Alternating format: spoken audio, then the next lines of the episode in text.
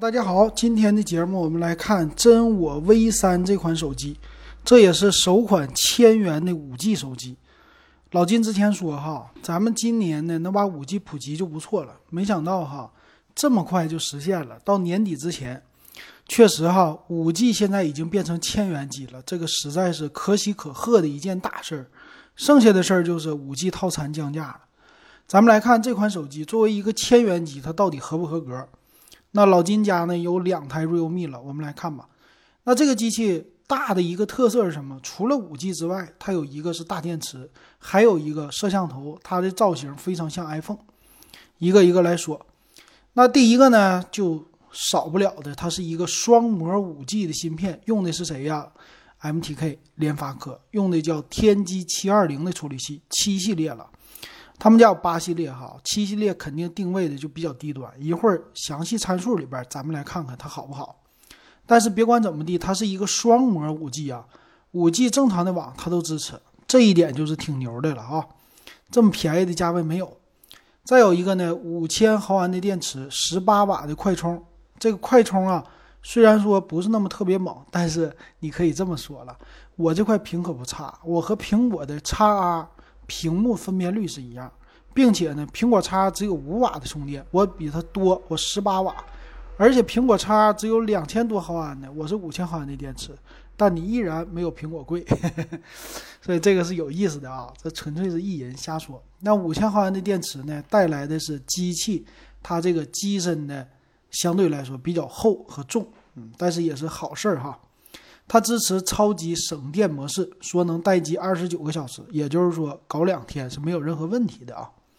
它的内存呢是八个 G，哎，这种的千元机配八 G 的还挺有意思。存储一百二十八 G，这可以说把明年的明年的存储的起步都给搞定了。嗯，这有意思啊，可玩的东西还是挺多的。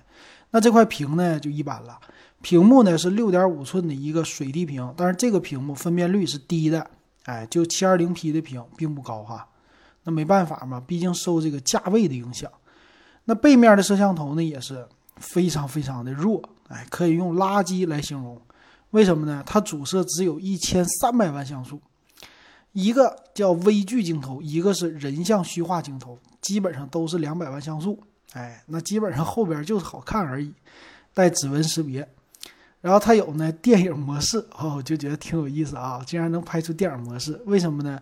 因为我们家摄像头不清晰啊，我模模糊糊的，那不就更是电影了吗？对不对？它也支持很多软件方面的，和抖音吧，抖音里边的剪映基本上一模一样的这种剪辑工具，哎，这个我觉得比 MV 强大啊。最有意思的是，一千三百万像素的摄像头还支持超级夜景，你说奇怪不？哎，真有意思。但是没有超广角，哎，抱歉都没有啊，就这些 AI 换的。然后前置摄像头呢，八百万像素，哎，也算是凑合了吧。说是什么几何图案什么的没有，哎，它就是一个单色，哎，你就不用不用管什么别的了，就是好看而已啊。然后后边指纹解锁，前面人脸解锁的支持，哎，挺有意思。然后咱们看啊，它的参数，详细参数方面呢，这个机器啊，它是。天玑七二零处理器是八核架构，但估计都是小核，不会有什么大核了。G 五七的 GPU，然后内存有两种哈，内存呢和存储这一点我还给它点赞，因为内存呢六个 G、八个 G 是 LPDDR4X 的，存储更有意思了，UFS 二点一的，所以看起来啊，这个 UFS 这种的已经变成了属于是千元机的价位了，非常好。存储有六十四和一百二十八两种。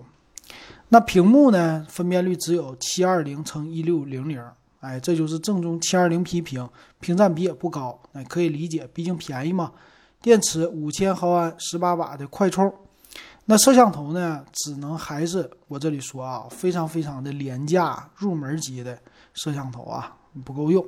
双模的五 G 网络，机身厚度八点六毫米，还不算特别的。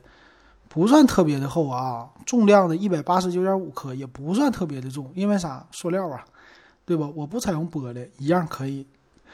支持双卡槽 Type C 的接口，保留三点五毫米耳机接口，但是好像没有可以插 TF 卡的吧？这里边没有介绍啊。